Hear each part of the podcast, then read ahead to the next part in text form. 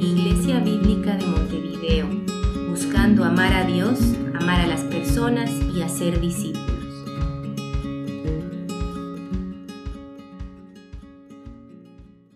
Buen día a todos, lindo verlos otro domingo. Eh, si tienen sus Biblias, les invito a abrirlas en Génesis 18 y vamos a leer del capítulo 1 en adelante. Génesis 18, versículo 1. Dice así. El Señor se le apareció a Abraham en el encinar de Mamre mientras él estaba sentado a la puerta de la tienda en el calor del día. Cuando Abraham alzó los ojos y miró, habían tres hombres parados frente a él. Al verlos, corrió de la puerta de la tienda a recibirlos y se postró en tierra y dijo, Señor mío, si ahora he hallado gracia ante tus ojos, le ruego que no pase de largo junto a su siervo. Que se traiga ahora un poco de agua y lávense ustedes los pies y reposen bajo el árbol yo traeré un pedazo de pan para que se alimenten y después sigan adelante, puesto que han visitado a su siervo. Haz así como has dicho, dijeron ellos. Entonces Abraham fue deprisa a la tienda donde estaba Sara y dijo, Apresúrate a preparar cuarenta litros de flor de harina, amásala y haz tortas de pan. Corrió también Abraham a la vacada y tomó un becerro tierno de los, eh, de los mejores y se lo dio al criado, que se apresuró a prepararlo. Tomó también cuajada de leche y el becerro que había preparado y lo puso delante de ellos. Mientras comían, Abraham se quedó de pie junto a ellos bajo el árbol. Entonces ellos le dijeron, ¿Dónde está Sara, tu mujer? Ahí en la tienda, les respondió. Y uno de ellos dijo, Ciertamente volveré a ti por este tiempo el año próximo, y Sara, tu mujer, tendrá un hijo. Y Sara estaba escuchando a la puerta de la tienda que estaba detrás de él. Abraham y Sara eran ancianos, entrados en años, y a Sara le había cesado ya la costumbre de las mujeres. Sara se rió para sus adentros, diciendo, ¿tendré placer después de haber envejecido, siendo también viejo mi señor? Y el Señor dijo a Abraham, ¿por qué se rió Sara diciendo, concebiré, en verdad, siendo ya tan vieja? ¿Hay algo demasiado difícil para el Señor? Volveré a ti al tiempo señalado, por este tiempo el año próximo, y Sara tendrá un hijo. Pero Sara lo negó, porque tuvo miedo, diciendo, no me reí. No es así, sino que te has reído, dijo el Señor. Padre, te damos gracias por tu palabra esta mañana y, Señor, queremos eh, pedir que las verdades que están contenidas en este pasaje, Señor, vengan a nuestras vidas con poder, Señor, y que nuestras vidas sean transformadas por tu palabra. En el nombre de Jesús. Amén. Quiero que te pongas a imaginar por un momento qué harías si un día te enteras de que el presidente o alguna persona muy importante va a venir a tu casa a compartir una comida contigo. ¿Cómo ¿Cómo reaccionarías ante esta noticia? Imagino que eh, muchos de nosotros eh, estaríamos muy afanados tratando de, preparar esto, habría mucha expectativa, había, habría mucha preparación. Quizás algunos de nosotros tomaríamos licencia ese día para poder asegurar que todo esté listo para la llegada de esta persona. Y pónganse a pensar, ¿qué, ¿qué pasaría si en vez de ser el presidente, Dios mismo va a venir a tu casa a compartir una comida contigo. ¿Qué cocinarías? ¿Cómo esperarías al Señor ese día? ¿De qué hablarían? ¿Qué, ¿Qué, es lo que Dios te diría? Estoy seguro que esa experiencia sería una experiencia inolvidable que cambiaría por siempre tu vida, que te marcaría profundamente. Y en este pasaje que acabamos de leer, leemos de, un acontecimiento en la vida de un hombre donde no solo estaba imaginando esa situación, sino donde realmente tuvo el privilegio de experimentar esto de primera mano y de vivirlo en persona. Y entonces hoy vamos a ver este pasaje y quería dividirlo en dos partes y que podamos pasar eh, tiempo la, primera parte viendo la realidad de esta visita en los versículos 1 al 8 y que después podamos ver el mensaje que Dios comunica en medio de este, esta visita en los versículos 9 al 15. Entonces, primeramente vamos a ver y hablar sobre la visita en sí. Todo empieza un día cuando Abraham ha terminado sus labores de la mañana, y está a punto de ir a tomar una siesta durante la parte más calurosa del día. De repente levanta la mirada y ve a tres hombres parados frente a él. La pregunta es, ¿quiénes son estos tres hombres? Y lo que vemos es que el primero de ellos, según el versículo 1, es Dios mismo. Eh, literalmente Yahvé, si buscan en el hebreo. Literalmente Yahvé, que viene a él en forma humana. ¿Y quiénes son los otros dos? Lo que descubrimos más adelante es que son los dos ángeles que posteriormente van a ir a Sodoma y Gomorra. Entonces, ellos eh, vienen a él y lo que continúa en, en el pasaje realmente es una escena preciosa, donde vemos al Dios Todopoderoso que viene a compartir una comida con su siervo Abraham. Es algo precioso. Y es porque en la, la antigüedad el que, dos personas compartan juntos una comida era un símbolo de amistad, era un símbolo de aceptación, era un símbolo de agrado. Es decir, que cuando Dios viene y dice voy a compartir una comida contigo, lo que le está diciendo en esencia es te amo. Está diciendo te acepto, te considero mi amigo.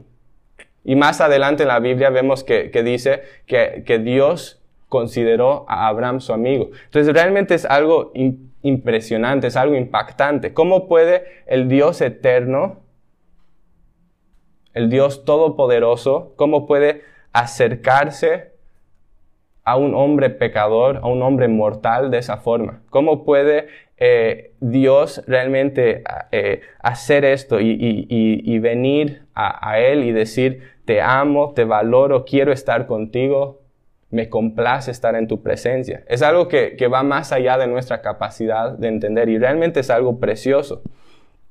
Pero lo que es más precioso que simplemente leer acerca de una experiencia que pasó con un hombre hace mucho tiempo, es darnos cuenta que esta experiencia no es algo que se limita solamente a Abraham. Esto es algo que tú y yo podemos experimentar en nuestras vidas. Cuando Jesús vino a la tierra, estrechó la mano de amistad con gente común y corriente. Estrechó la mano de amistad con los peores de los pecadores, con gente como Saqueo, que la, sociedad en general consideraba despreciado y desechado, gente que nadie apreciaba. Cuando Jesús dijo, Saqueo, date prisa y desciende porque hoy debo quedarme en tu casa, lo que Dios estaba haciendo en ese, o lo que Jesús estaba haciendo en ese momento era estrechar la mano de la amistad. Estaba diciendo, saqueo, me complace amarte. Me complace estar en tu presencia. Me complace acercarme a ti y hacerte mi hijo y hacerte mi amigo. Y la pregunta es nuevamente, ¿cómo es esto posible? ¿Cómo es posible que un Dios santo se asocie de esa manera con un hombre pecador. Y es la misma pregunta que la gente de ese tiempo se estaba haciendo. Decía, Jesús, ¿no sabes con quién estás comiendo esa comida? ¿No sabes que Él es un pecador? ¿No sabes que es un hombre malo? ¿Cómo es que, esto puede pasar? Y no es porque Jesús no odiaba el pecado de saqueo, no es porque Jesús no tuviera un alto estándar de moralidad, era porque en un futuro no muy lejano, Jesús iba a tomar los clavos de ese hombre. Y porque Jesús iba a pagar la sentencia de este hombre en una cruz. De modo que su deuda por el pecado iba a quedar saldada y su injusticia iba a ser cubierta con la perfecta justicia de Cristo. Saqueo, nos dice la historia, se arrepintió y Jesús dijo, hoy ha venido la salvación a esta casa y esa es la base de la aceptación de un hombre como saqueo, de un hombre pecador. Y esa es la misma base sobre la cual nosotros podemos acercarnos a Dios. Es la base de la obra de Cristo. Cuando tú o yo venimos a, Cristo, cuando aceptamos ese regalo de salvación por medio de la fe, tú y yo también somos aceptados como amigos a la mesa de Jesús. Y eso es algo impresionante. Jesús dijo, ya no los he llamado siervos, porque el siervo no sabe lo que hace su, su, Señor, pero los he llamado amigos, porque les he dado a conocer todo lo que he oído de mi Padre. ¿Te das cuenta el enorme privilegio que se te ha dado de poder ser considerado amigo de Dios? De que seas amado, que seas valorado por Él. ¿Te das cuenta del tremendo privilegio que se te ha dado de poder sentarte con Él y comer a su mesa? Abraham realmente entendía este privilegio, entendía lo, precioso que estaba sucediendo en, ese momento y por eso responde de la manera que responde. Y hay muchas cosas que podríamos decir aquí acerca de la respuesta de, Abraham ante estos sucesos, pero quería resaltar tres características de Abraham que nos muestra que él realmente valora lo que está sucediendo acá. La primera característica que veo en Abraham es reverencia. Y digo reverencia porque cuando ve a, Dios en la distancia, va corriendo y después se postra en su presencia. En esa época no era común que un hombre anciano corra ni que se postre frente a otra persona. No era para nada común, porque esas acciones eran acciones que se consideraban indignas de una persona de una alta postura. Y sin embargo, aquí vemos a Abraham correr, vemos a Abraham postrarse ante su visita y llamarlo y, dirigirse hacia él como Señor. Entonces la pregunta es, ¿por qué Abraham hacía esto? Es porque Abraham entendía que estaba en la presencia de alguien muchísimo más importante que él y que lo que correspondía es que él se humille ante esa persona y que le dé la honra que se merecía. La segunda característica que veo en Abraham es el anhelo versículo 3 dice, bueno, Abraham dijo, Señor mío, si ahora he hallado gracia ante sus ojos, le ruego que no pase de largo junto a su siervo. Y por eso digo anhelo, porque Abraham anhelaba estar con Dios.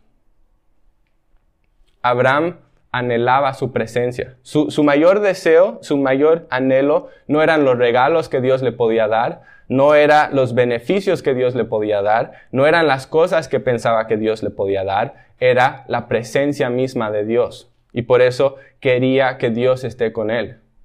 ¿Y por qué anhelaba tanto su presencia? Porque Abraham entendía que no hay ningún tesoro más precioso que un hombre pueda recibir que la misma presencia de Dios. Y por eso lo anhelaba. Y una tercera característica que veo en Abraham es el servicio. Y digo servicio porque tan pronto Dios acepta la invitación de quedarse con él, Abraham se pone a servir a Dios y le lava los pies, le trae comida, pone su vida a disposición de él. Y noten también que, que Abraham sirve con prontitud, que sirve con generosidad, que sirve con humildad. Y lo que vemos en todo esto es el corazón de un hombre que entiende que ha sido creado para Dios. Un hombre que pone su vida a servicio de su Señor. Quiero preguntarte esta mañana, ¿estas cualidades que vemos en Abraham caracterizan también tu vida? Al darte cuenta del inmenso privilegio que se te ha dado de poder ser aceptado por Dios, de sentarte a su mesa, de ser amado por Dios, te acercas a Dios con reverencia, entendiendo su inmensa majestad y el, honor que se merece. En tu vida vemos una actitud de anhelo, donde dices, nunca, el, el, tiempo que paso con Dios nunca es suficiente, siempre quiero más de Él. ¿Ves esa cualidad en tu vida? Hay un corazón de servicio, donde entiendes que el, propósito de tu existencia es Dios y por lo tanto pones tu vida a su disposición para que Él haga con tu vida lo que Él quiera. Esos son el, tipo de actitudes que se van a ver en tu vida en la medida que tú estés entendiendo el enorme privilegio que se te ha dado de ser amado y aceptado por Dios. Y entonces es en base a esa aceptación de Dios que Dios va a cumplir las promesas que le ha hecho a Abraham. Y en, el pasaje que, que vemos acá, los siguientes versículos, Dios le va a hablar acerca de una de esas promesas. Entonces, habiendo hablado de la visita, quisiera que ahora podamos pasar a la segunda mitad y hablar del mensaje que Dios comunica en esta visita, en los versículos 9 al 15. ¿Cuál es la, la esencia del mensaje que Dios le transmite a Abraham acá? El mensaje es básicamente que en un año Sara tendrá un hijo. Eso es básicamente el, mensaje. Versículo 9. Entonces ellos le dijeron, ¿dónde está Sara tu mujer? Ahí en la tienda les respondió. Y uno de ellos dijo, ciertamente volveré a ti por este tiempo el año próximo, y Sara tu mujer tendrá un hijo. Y Sara estaba escuchando a la puerta de la tienda que estaba detrás de él. Cuando leemos estas palabras, podría fácilmente venir a, nuestra, a, nuestras mentes la pregunta, ¿qué necesidad hay de repetir esto? Es algo que se ha ido repitiendo muchas veces, incluso el capítulo anterior, la prédica anterior, eran prácticamente las mismas palabras, que en un año Sara va a tener un hijo. Entonces la pregunta es, ¿qué necesidad hay de repetir esto otra vez? Y la respuesta es que si bien la, la promesa en sí es la misma, la persona a la que Dios se dirige aquí es otra. En Génesis 17, Dios se estaba dirigiendo a Abraham. En Génesis 18 se está refiriendo o dirigiendo principalmente a Sara. Siendo eh, Sara una mujer casada, sigue la costumbre de ese tiempo y, se, y permanece en la tienda fuera de la presencia y fuera de la vista de las visitas. Pero es interesante que el Señor está hablando con Abraham, pero sus referencias constantes a Sara nos hacen entender que en realidad estaba dirigiéndose principalmente a ella.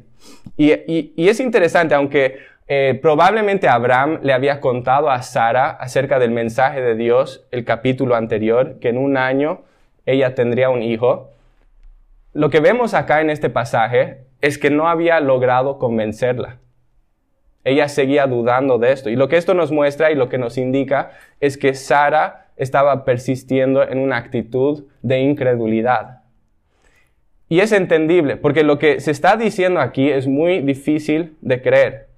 Si se fijan en el versículo 11, dice, Abraham y Sara eran ancianos entrados en, en años, y a Sara le había cesado ya la costumbre de las mujeres.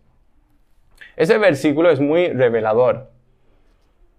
Porque podría parecer obvio para nosotros que si, si Sara tiene 90 años, ya le vino la menopausia, ya no puede tener hijos. Eso es obvio para nosotros. Pero entrando un poco en el contexto de Génesis, hemos visto que las personas de este tiempo tenían una expectativa de vida mucho más larga que las personas de ahora y que a una edad muy avanzada, Sara seguía siendo considerada muy hermosa. Entonces podría quedar en nuestras mentes la duda si tal vez eh, Sara todavía tenía la capacidad y todavía estaba en la edad en ese tiempo de poder tener hijos. Pero este versículo despeja toda duda cuando dice que a Sara le había cesado ya la costumbre de las mujeres.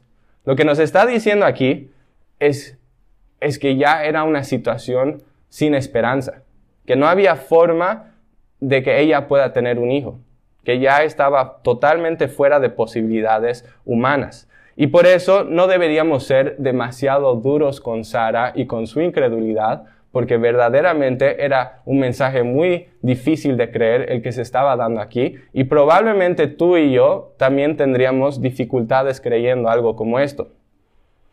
En el versículo 12 se nos dice que cuando Sara escuchó esto, eh, Sara se rió para sus adentros diciendo, ¿tendré placer después de haber envejecido, siendo también viejo mi Señor? Y esa es la reacción lógica.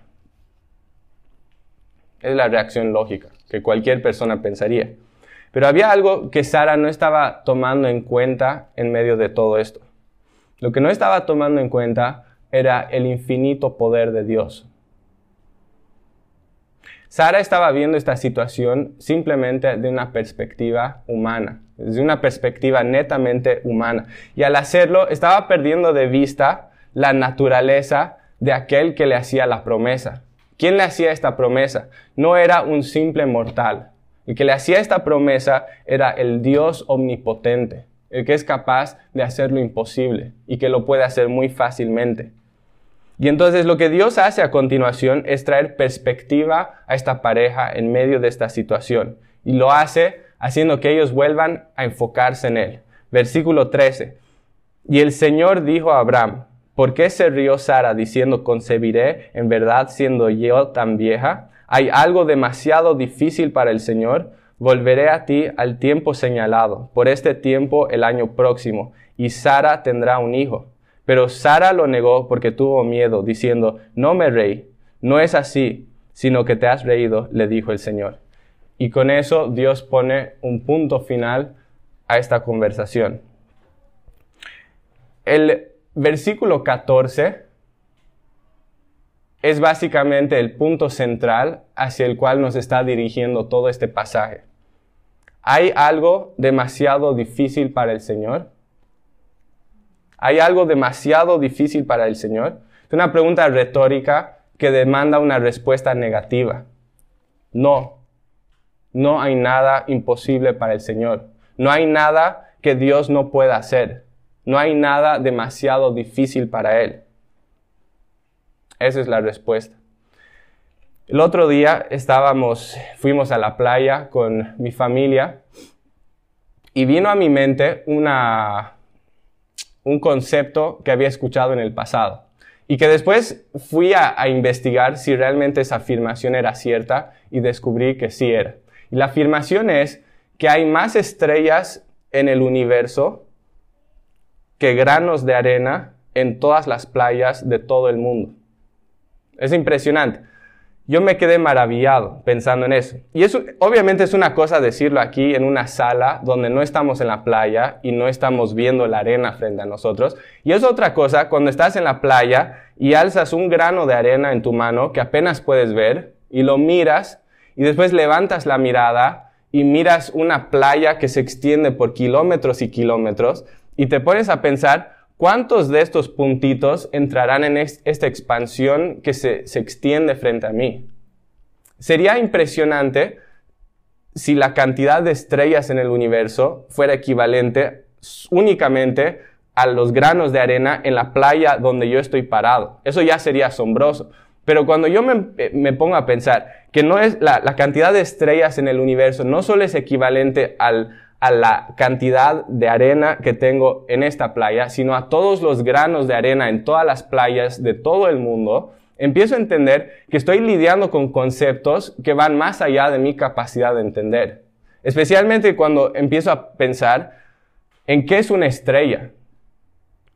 Que una estrella es, eh, digamos, al, pensar en la, magnitud de una estrella, que es algo que, solo pensar en la, la magnitud de una estrella ya me deja asombrado y pensar en, en, esa magnitud, pensar en qué es una estrella, pensar en la distancia que hay entre una estrella y otra, cuando empiezo a pensar en todas estas cosas, me quedo asombrado.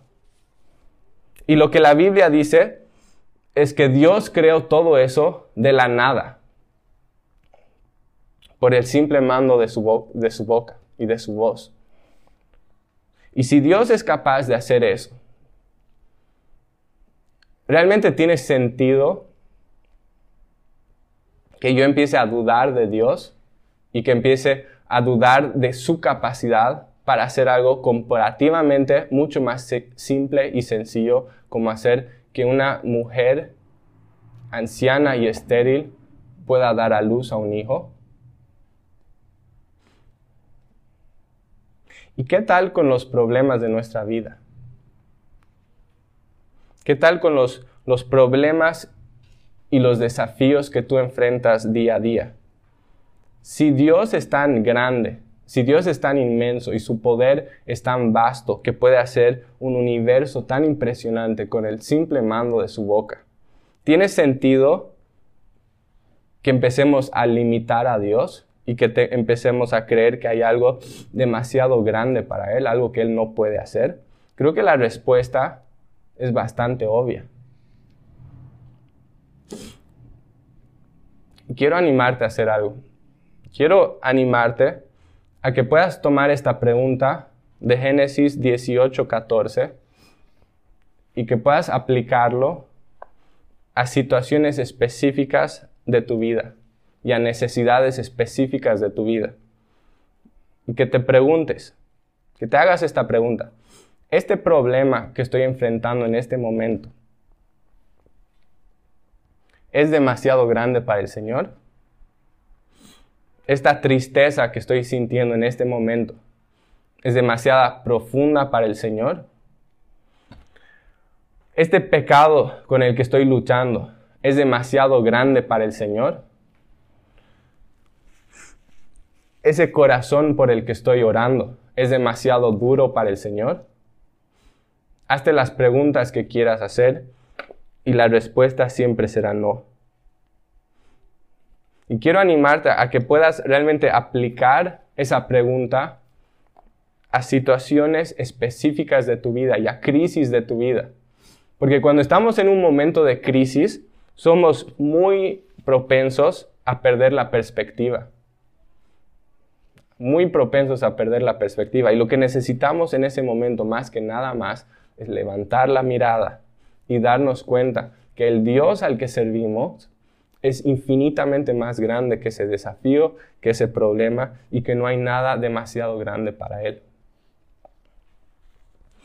Y por eso te, animo a que puedas aplicar esto a situaciones de tu vida. Esa perspectiva de levantar la mirada, de, realmente ver las cosas con la perspectiva correcta, servirá como un escudo para tu alma.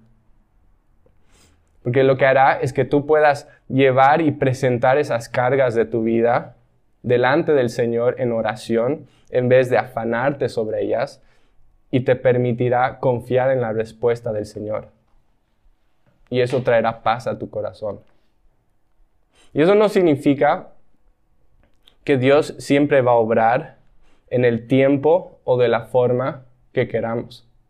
No significa eso. En, el caso de Abraham y de Sara, Dios esperó 25 años para darles el hijo prometido.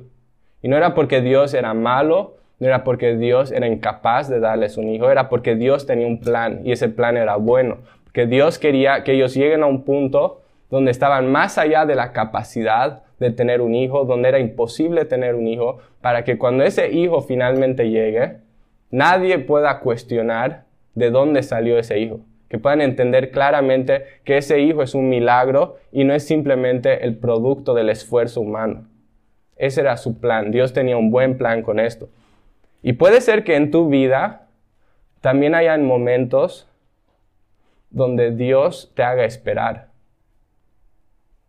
Puede ser que en tu vida hayan momentos donde Dios te lleve por caminos que tú no quieres ir. Pero aún en esos momentos, aun cuando la vida es muy difícil, puedes seguir confiando en Dios.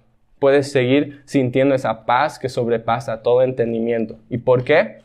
porque sabes que si estás en medio de esa situación difícil, no es porque las cosas se salieron de control, sino porque hay la mano de un Dios poderoso y amoroso que te llevó hacia ese lugar para llevar a cabo un plan que es bueno, que tal vez ni siquiera entiendes, pero que te va a sostener en medio de ese valle y que va a también ser fiel en sacarte de ahí y de llevarte nuevamente a pastos verdes en su tiempo y en su manera. Y por lo tanto, no importa cuál sea la situación que estés enfrentando en este momento, no importa qué estés atravesando, puedes sentir paz en esto. No te desanimes, no pierdas el aliento, levanta la mirada y recuerda que sea cual sea la situación, sin importar cuán grande sea, Dios es más grande y Dios está en su trono y no hay nada demasiado difícil para Él. Vamos a terminar orando. Padre, te damos gracias por estas verdades, Señor, que son un ancla para nuestras vidas, Señor. Y quiero orar por mis hermanos, Señor. Tú conoces cada vida, conoces cada situación, Señor. Y pido que, que sea donde nos encontremos esta mañana, Señor, en, en las pruebas, en las dificultades que estemos atravesando, Señor, que nos ayudes a no perdernos en eso, Señor, a no perder la perspectiva, sino realmente entender y reconocer que tú estás en control y que estás más, que, eres más grande, Señor, y que no hay nada que no puedes hacer. Padre, también te, damos gracias por esa realidad de que por medio de Cristo y por medio de, su obra, Señor, podemos em, tener comunión contigo, que podemos eh, acercarnos a ti, Señor, como hijos amados y saber que, que gracias a eso, Señor, vas a cumplir tus promesas que has hecho para nuestras vidas. Te agradecemos por eso, Señor, y, y oramos que nos ayudes a recordar esto. En el nombre de Jesús. Amén.